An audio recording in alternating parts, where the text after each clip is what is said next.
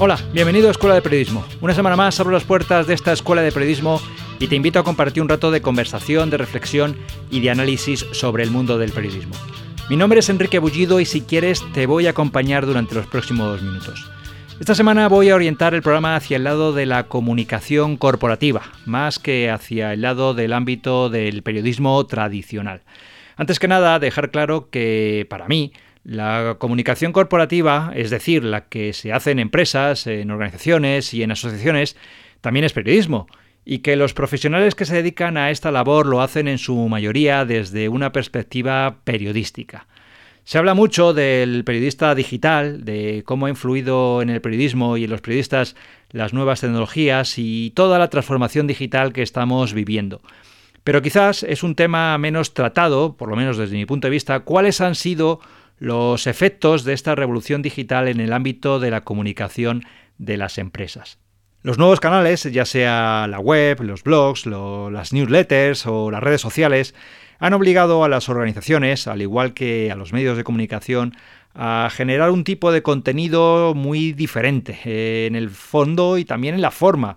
Eh, son contenidos muy diferentes a los habituales en la comunicación tradicional. Tanto los periodistas como los comunicadores trabajamos ahora con otros formatos y con mensajes más cortos, eh, más directos, diría que hasta más atrevidos de lo que habitualmente hacemos. Entonces, para hablar de la transformación que está sufriendo la comunicación en las empresas, de los retos que tienen ahora mismo los DIRCOM, es decir, los directores de comunicación de las empresas, y de cuáles son las nuevas estrategias que están empleando, he invitado al programa a Bárbara Juste. Eh, Bárbara es periodista, es profesora también en la Universidad Carlos III de Madrid, está especializada en comunicación, en estrategia digital y en reputación de las organizaciones y actualmente es directora de comunicación de A Digital, la Asociación Española de Economía Digital. En la conversación que mantuve con Bárbara hablamos sobre cómo ha cambiado la relación entre el director de comunicación y el periodista, sobre los nuevos canales de comunicación que están abriendo las empresas, sobre la necesidad de coherencia en los mensajes o la influencia de los youtubers o de los instagramers en la comunicación empresarial. El mundo digital ha hecho que los directores de comunicación, al igual que los periodistas, tengan ahora que gestionar un volumen de trabajo mayor que el de hace 10 años, eh, así también como tienen que ejecutar su trabajo con mucha mayor rapidez, lo que supone un reto para todos, tanto para los directores de comunicación, para las empresas, como para los periodistas y para los medios. De todo esto, y también de si ha mejorado o no la posición y la influencia del director de comunicación en el organigrama empresarial, eh, charlamos eh, Bárbara y yo en el WeWork del centro de Madrid donde A Digital tiene su espacio de trabajo. Así que sin más, doy paso a la conversación con Bárbara Yuste y espero que te resulte muy interesante.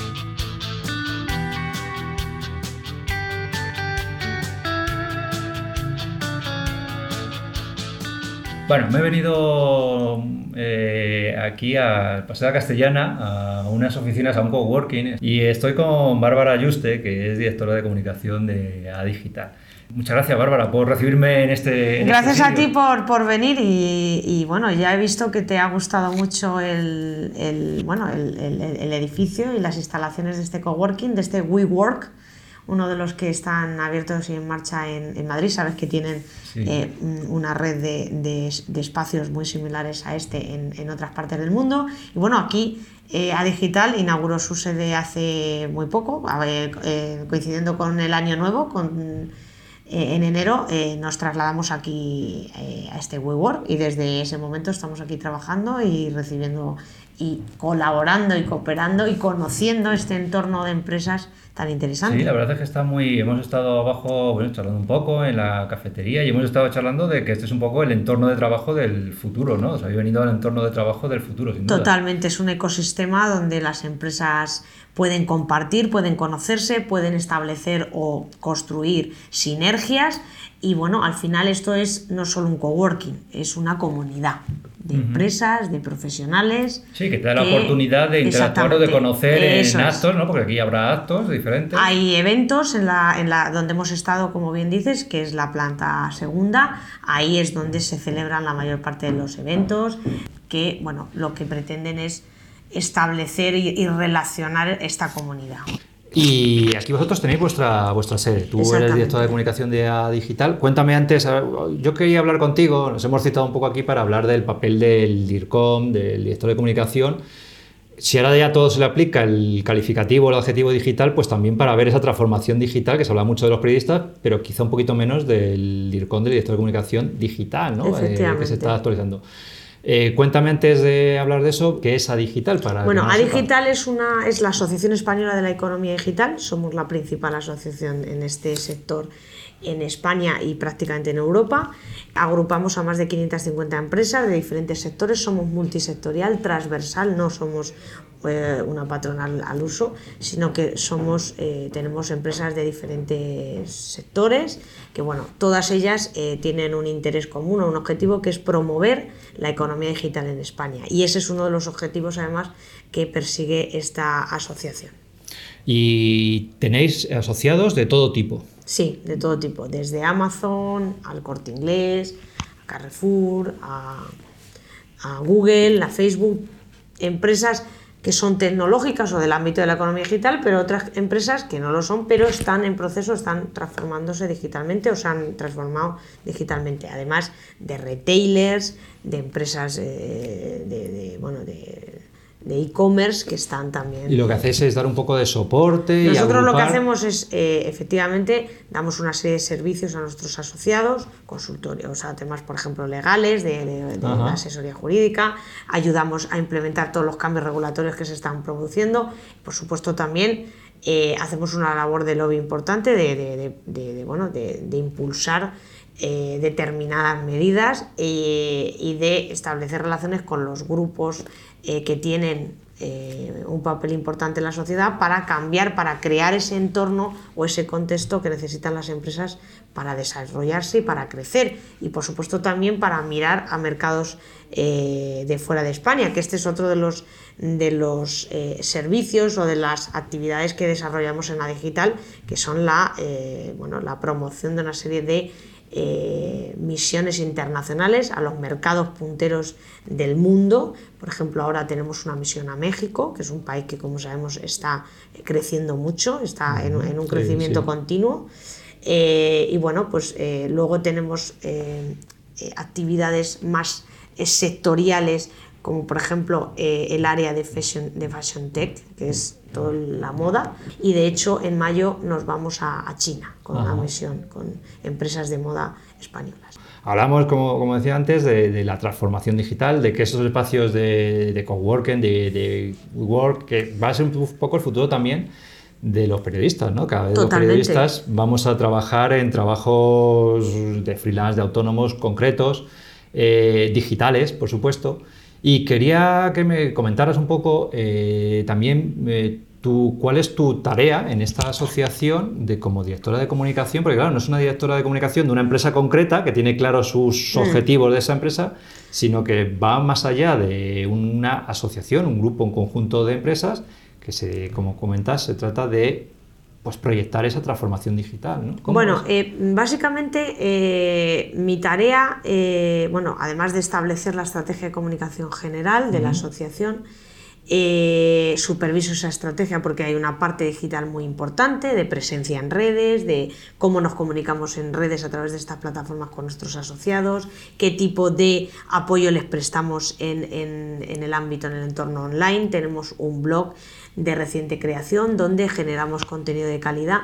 Somos o pretendemos ser, y yo creo que lo estamos consiguiendo en las redes sociales, un eh, filtrador, un curador de contenidos, especialmente de tendencias, de, tendencias tecnológicas, de innovación, de, eh, bueno, pues de tendencias al final que están en el mercado, eh, soluciones tecnológicas o planteamientos eh, nuevos que aparecen, como puede ser el Big Data, como puede ser la inteligencia artificial, como puede ser el Internet of Things, todas estas tendencias, o blockchain, ahora también muy sobre la mesa en el debate, eh, bueno, pues nosotros pretendemos ofrecer contenido de calidad en todas esas áreas a nuestros asociados.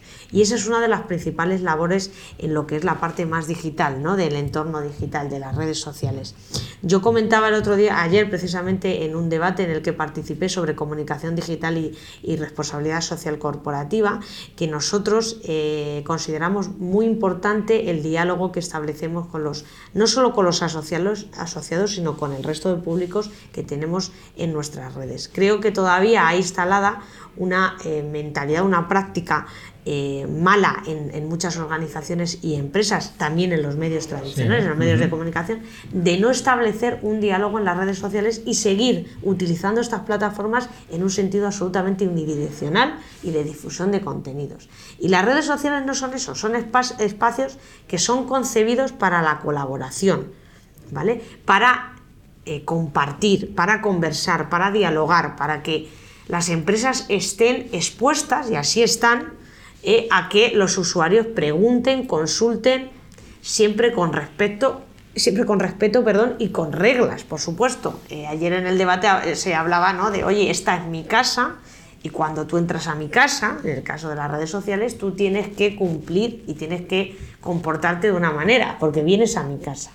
Yo entiendo que eso es así y es una forma respetuosa de mantener un diálogo, además constructivo, porque eh, la crítica es buena, yo creo que hay que criticar y hay que eh, bueno, decirle a una empresa o a una organización, oye, te has equivocado en esto, este dato es incorrecto. Igual ocurre con los medios, muchas veces los medios cometen errores en, los, en las informaciones que ofrecen, datos eh, no contrastados, y hay un usuario en las redes o un eh, líder de opinión incluso que le dice, oye, este dato no está contrastado y es así o de otra manera. Y esto tenemos que saber que las redes sociales funcionan de esta manera y que tenemos que asumir que esto ha cambiado. Entonces nosotros entendemos que la comunicación digital debe centrarse básicamente en eso, en ofrecer información de valor, contenido de valor a los asociados y a los grupos de interés que tenemos en, a nuestro alrededor, que pasa por el público general, pasa por los medios de comunicación o pasa por otras empresas que no están asociadas y que de alguna manera pretendemos eh, que se asocien, ¿no? porque hay una labor también de captación importante, entendemos que debe basarse en eso, en contenido de valor, diálogo, transparencia y cooperación-colaboración. Yo no entiendo otra forma la comunicación digital. De hecho, debemos aprovechar esa retroalimentación, ese feedback que nos proporcionan las redes para hacerlo. Si no, no tiene mucho sentido, ¿no? Sí, cuando, cuando hablas ahora, lo, acabas de, explicar muy bien, la comunicación digital, el periodismo digital se ha entendido, se ha explicado bastante más, pero fíjate que has utilizado pues, un montón de datos de redes sociales, de, datos de blockchain, de diferentes elementos, y has utilizado poco, por ejemplo, los medios. Quizá el cambio... Sí, los medios, ahora te iba a explicar, por supuesto que eh, esa es una parte. Pero otra parte muy importante que yo me, que yo, de la que yo me encargo es de la estrategia un poco más, más elevada. Entonces ahí, eh, que no digo que lo otro no sea importante, ni mucho menos, la comunicación digital es un pilar básico, pero es verdad que no podemos olvidar tampoco la comunicación tradicional. Yo tampoco pienso que porque haya un bueno, un cierto predominio de la comunicación digital en aras de esa transformación que tú comentas, eh, yo creo que la comunicación tradicional es muy importante. Y una de las de los claros cambios que se ha producido es la relación que se establece entre el director de comunicación y el periodista. Que ha cambiado completamente, ¿por qué? Porque la figura hoy del periodista y la del DIRCON han cambiado.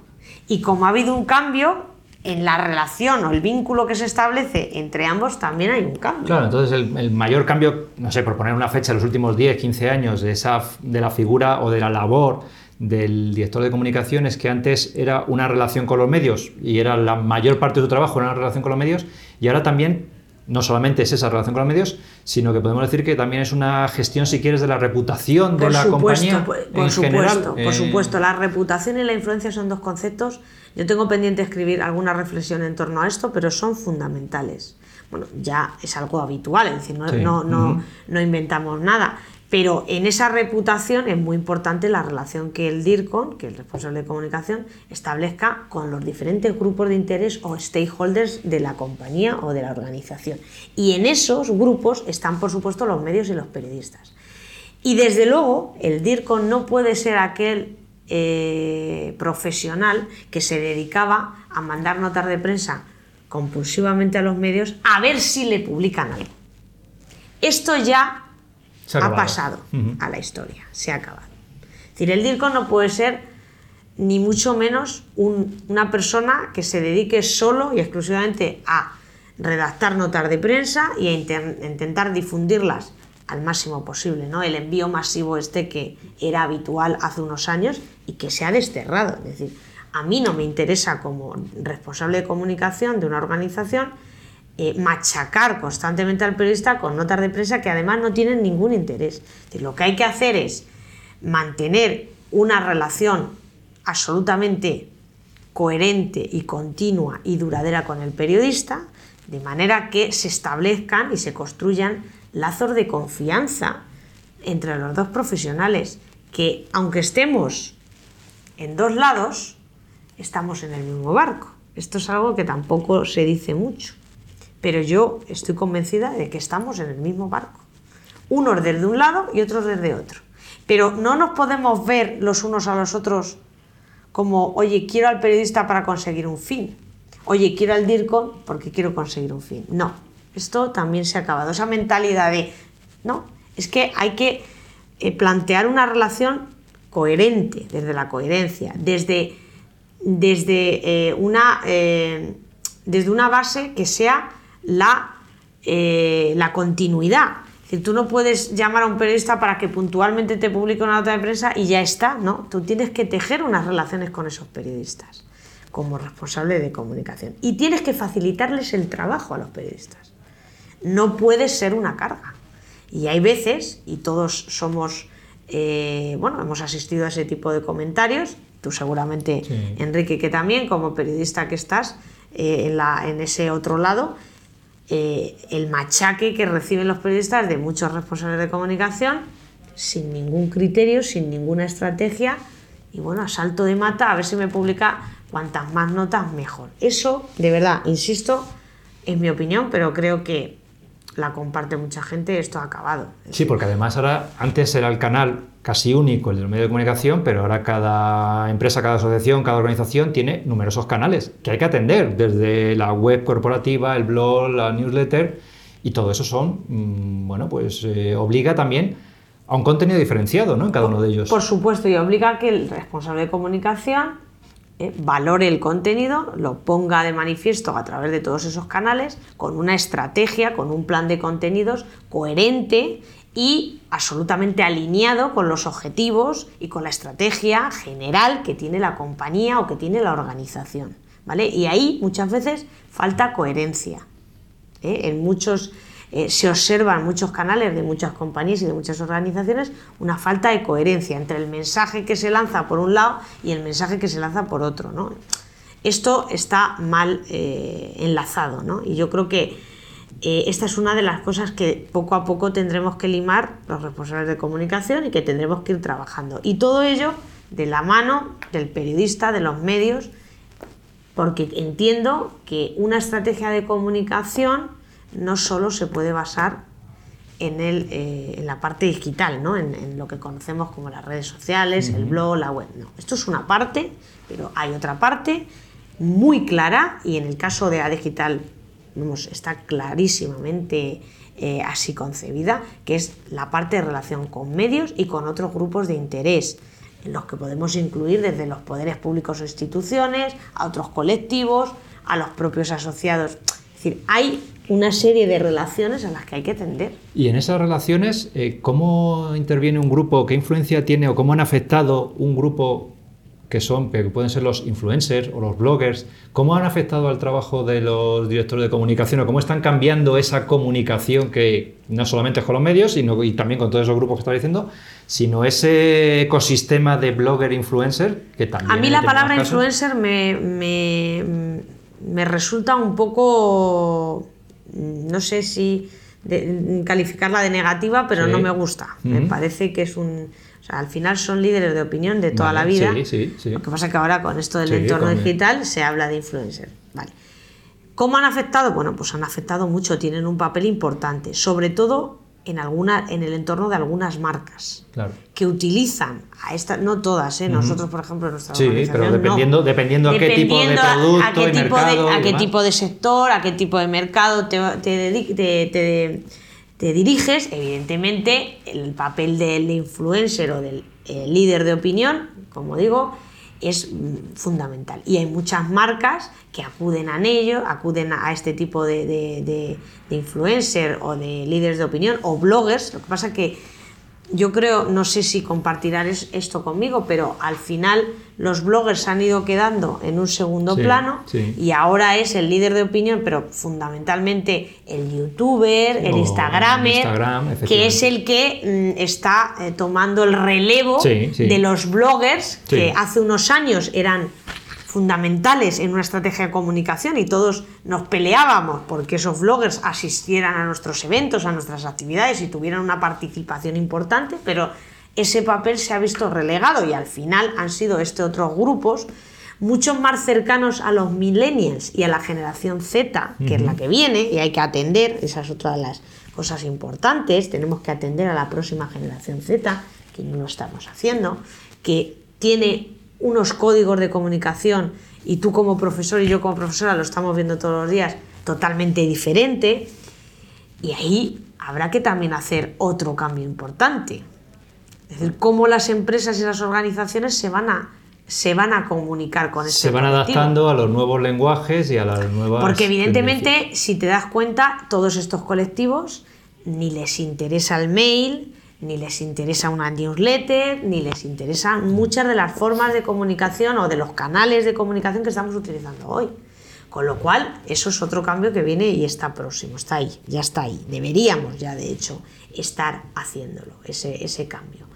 Entonces, eh, bueno, creo que insisto en esa idea de que en una estrategia de comunicación de una empresa, de cualquier empresa, de cualquier organización, tienen que estar absolutamente aliada eh, la parte eh, digital, la parte tradicional, llámalo Sí. como quieras, y tiene que estar alineado todo con los objetivos y con la estrategia que tiene la marca, que tiene la empresa. Los objetivos generales de posicionamiento en el mercado, de reputación corporativa, de influencia sobre determinados públicos o colectivos, de presión hacia determinadas instituciones para conseguir un cambio legal que permita un entorno favorable a la economía digital, como es en nuestro, como en nuestro caso, etcétera, etcétera. Y otra, eh, hablando de esto, por ejemplo, de la presión, de, de todo esto, eh, otro tema, a los periodistas nos ha afectado mucho, a la profesión ha afectado mucho eh, la información en tiempo real, la inmediatez.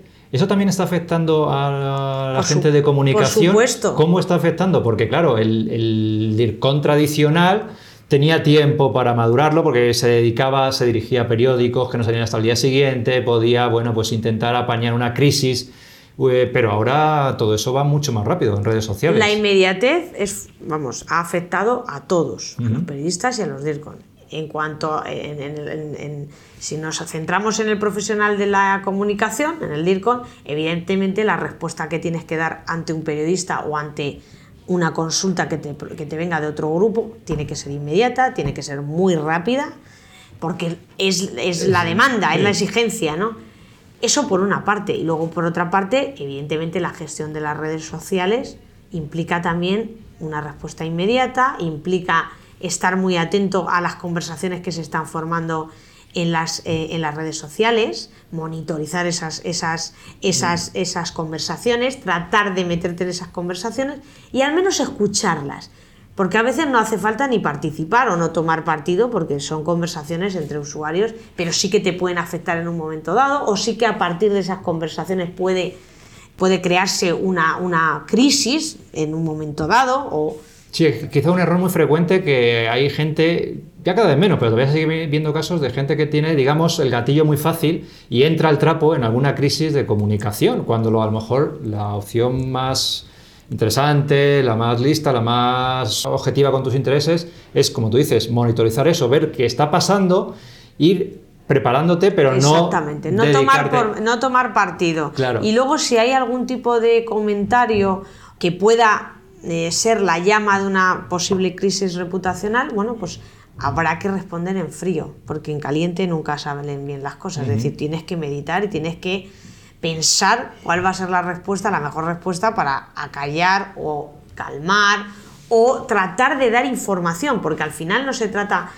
Ayer comentaban, no, es que tenemos que estar las empresas y las organizaciones en las redes sociales para controlar. No. Aquí nadie controla nada. Entre otras razones, porque los, los medios sociales, las redes sociales son eh, libres, eh, es decir, allí la gente que participa en las conversaciones puede opinar libremente, puede... Luego está en ti el bloquear o el no entrar o el tal, pero tú no puedes controlar, eso de entrada. Pero sí es verdad que puedes dar la información que te están pidiendo para aclarar, para clarificar, para responder las dudas de muchos usuarios. de todos estos servicios, sobre todo a través de Twitter, que es muy ágil, de todas las empresas que ponen canales de comunicación en donde la gente, bueno, pues se pone su problema y bueno, pues intenta solucionar de una forma más ágil que por la vía tradicional del teléfono, etcétera, etcétera, etcétera, ¿no? De un mail. Eso es, al final, eso es. Entonces, mm, bueno, ¿Ha cambiado la inmediatez en la figura y el trabajo del DIRCOM? Por supuesto.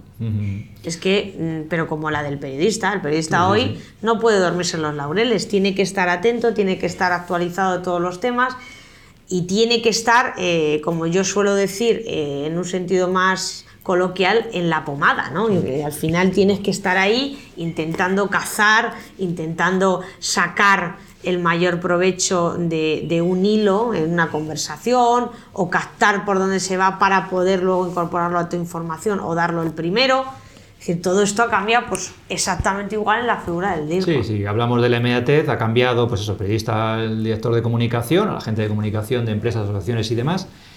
Y otra parte que ha cambiado mucho, eso lo digo a mis alumnos, por ejemplo, es todo el tema de la analítica y el uso de herramientas de medición de datos. Yo os lo digo a mis alumnos que hay un campo brutal ahí de, de futuro para los, para los periodistas, ¿no? Eh, analizar y manejar herramientas de medición. Sí, yo creo que hay dos, dos, claros, dos claras líneas de futuro. Eh, para los, los, periodistas, aparte de todo lo que tiene que ver con las salidas profesionales en el ámbito de la comunicación, que esto es algo que tienen que tener eh, también eh, claro. Pero en el ámbito del periodismo, si nos centramos, pues toda la parte analítica de, de, medición, de datos, de, dónde nos viene el tráfico, cómo, saber interpretarlo, cómo saber interpretar esos datos, y eso todo tiene que ver con los datos, con el periodismo de datos, que es otra pata eh, muy importante, otra tendencia que se está consolidando eh, y que está vinculada al fenómeno o a la tendencia del Big Data que también eh, para las empresas incorporar esto va a ser muy importante. Está siéndolo ya. para saber cómo reaccionan los consumidores ante determinados estímulos o ante determinados productos, qué tipo de inquietudes tienen, qué preferencias, todos esos son datos que los consumidores, que los usuarios vamos dejando y que las empresas pueden recopilar y, e interpretar y analizar. Y a través de eso se pueden mejorar determinadas eh, bueno, carencias que tenga la empresa o la organización eh, y mejorar en definitiva el producto o el servicio que, ofreces al mercado. Claro, porque los periodistas lo utilizamos para dar noticias, pero alguien de comunicación lo puede detectar para dentro de su propia organización. para mejorar. Tendencias o buscar historias, eh, datos que puedan ser, entre comillas, vendibles como información o como... Como una parte, eh, como bien dices, como contenido y por otra parte para mejorar determinados servicios o productos que la empresa, porque una empresa que vende camisetas, lo que le interesa es vender camisetas, vale pero ¿qué quieren los, los consumidores de tus camisetas? A lo mejor es que tus camisetas no responden a las expectativas de tus clientes. Entonces, todos los datos que tú recibas y que puedas interpretar pueden ayudarte a mejorar ese producto, esa camiseta que no consigues vender. Te pongo un ejemplo, es una mera anécdota, un mero ejemplo, pero es así. Es decir, al final los datos, el dato Hace poco, y creo que supongo que tú también lo has oído, es el petróleo del siglo XXI, ¿no? Es un poco... y es así, queramos o no, o sea, el dato es el que eh, está, es el centro de desarrollo y de impulso de toda la economía digital. Y toda la economía digital pasa por ahí, por el dato. Por saber, por tener los datos, pero más que tenerlos es por saber, por saber sacarlo, de dónde, dónde, puedes ir a recurrir. Primero, primero, ¿dónde sacas esos datos? Que ahí entraría el Open Data. Y, la, y, la, y la necesidad imperiosa que tenemos, tanto periodistas como comunicadores, de que los, las instancias públicas, de que los gobiernos abran los datos y ofrezcan los datos, ¿vale? La transparencia y todo esto que son temas también que nos afectan, eso es, una, eso, es una, eso es un tema, es un primer paso, porque ahí, de ahí conseguimos muchos datos que podemos utilizar. Segundo, evidentemente, recopilarlos eh, eh, o, compilarlos, como dicen los, los expertos en estos temas, y a partir de ahí interpretarlos. Es decir, que son varias fases. Esa es la parte más difícil. Y la, exactamente, la parte más difícil es la interpretación, es decir, lo que tú sacas de esos datos. Claro, y qué mirada aplicas a esos datos para que esos datos te den una lectura correcta, porque claro, ahora está muy de moda, lo sabes, el periodismo de datos, los alumnos muy jóvenes, está muy de moda ya, pero bueno, bien, pero es que antes de hacer periodismo de datos lo que tienes que tener es un criterio, porque una tabla no me dice nada por sí sola. Entonces, primero tienes que tener criterio como periodista para saber de esa tabla qué es lo que puede ser noticiable, o en caso de un comunicador, qué es lo que puedes comunicar, ya sea internamente a tu empresa o fuera de tu empresa, pero luego también para exponerlo de una forma atractiva y que sea fácil de digerir, porque si no nos hemos quedado en el camino, a la mitad del camino, no hemos llegado al final, ¿no? Claro, exactamente.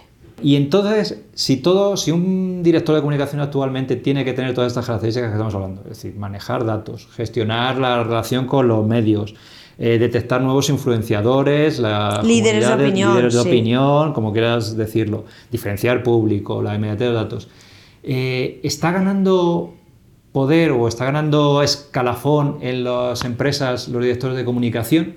Se nota que poco a poco la gente de comunicación. Absolutamente no es eso es, un, es mi opinión y es una visión personal que no. Yo creo que ahí tenemos mucho que hacer. Eh, los profesionales de, la comunicación tenemos mucho que hacer en, poner en valor en la figura del DIRCON y que esa figura esté en las posiciones, en las tomas de decisiones, en la posición de tomas de decisiones en las empresas, los comités de dirección, en las juntas directivas, si es unas... Eso es un trabajo que nos queda pendiente. Desde mi punto de vista, creo que el DIRCON además ahora que tiene unas potencialidades y unas posibilidades enormes, creo que en los últimos años ha perdido poder.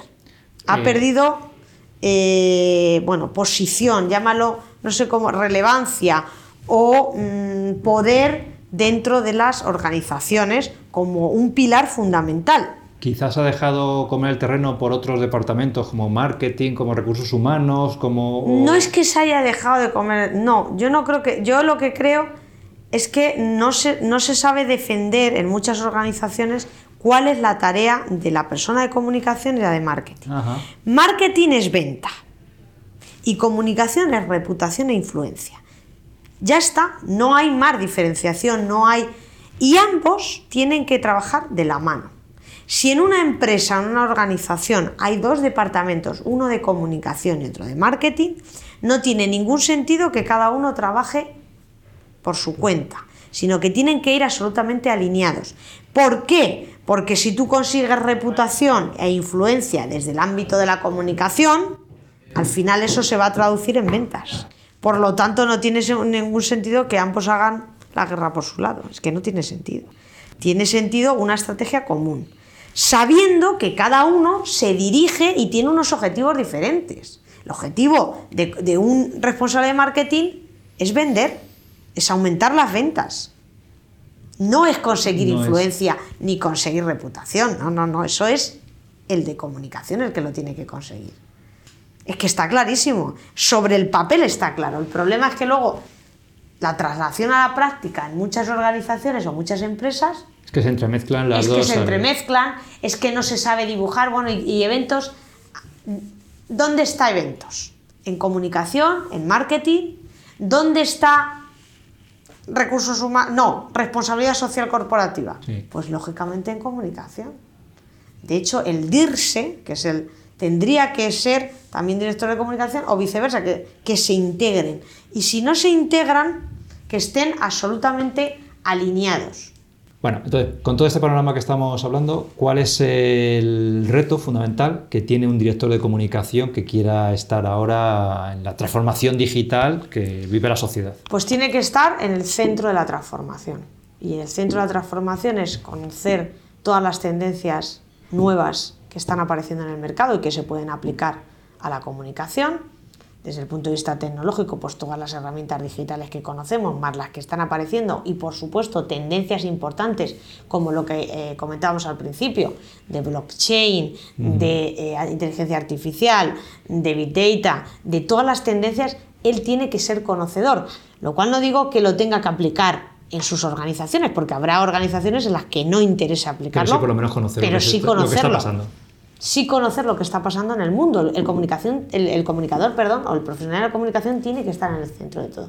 Por supuesto, tiene que seguir estrechando y construyendo esas relaciones con medios, con periodistas y con otros stakeholders o grupos de interés para que se consiga la reputación y la influencia que cada empresa y cada organización requiere.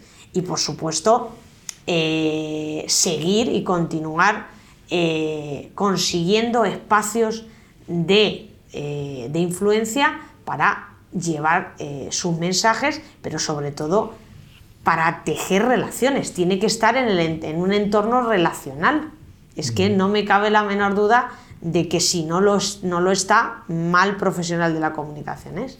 Pues nada, muchas gracias Bárbara por darnos a conocer un poco más los detalles de lo que es la profesión de comunicador, de director de comunicación o de gente que se dedica a la comunicación, que como bien decías al principio, tiene una salida muy grande para tanto para alumnos como para gente que está actualmente eh, trabajando en el, en el periodismo. Muchas gracias. Gracias, Enrique.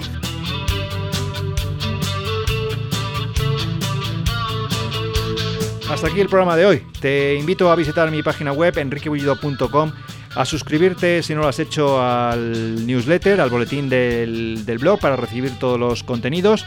Y te recuerdo que puedes escribirme a contacto arroba donde estaré encantado de recibir tu mensaje. Muchas gracias por dedicarme tu tiempo y hasta el próximo programa.